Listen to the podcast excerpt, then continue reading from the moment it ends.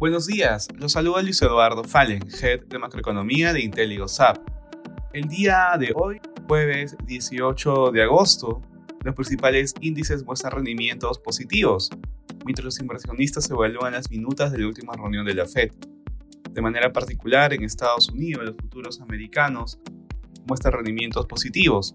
Las minutas de la Fed señalaron que continuará el ajuste monetario a pesar de las señales de desaceleración de la economía aunque el ritmo podría disminuir.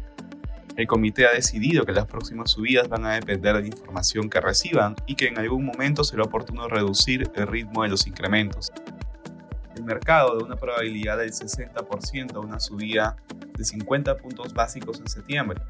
Por otro lado, Estados Unidos y Taiwán comenzarán conversaciones a principios de otoño con el fin de fortalecer el comercio internacional entre ambos países, a pesar de la oposición de China, que le advirtió a Estados Unidos no realizar ningún trato que sea sobre la soberanía de la isla.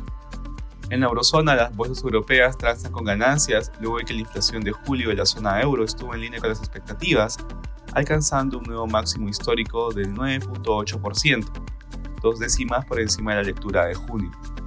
En Asia, las bolsas mostraron rendimientos negativos.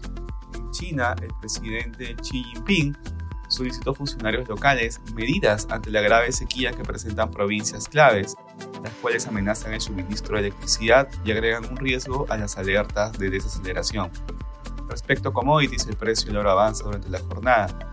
De igual manera, el precio del cobre sube. Finalmente, el precio del petróleo avanza, ubicándose alrededor de 89 dólares el barril WTI.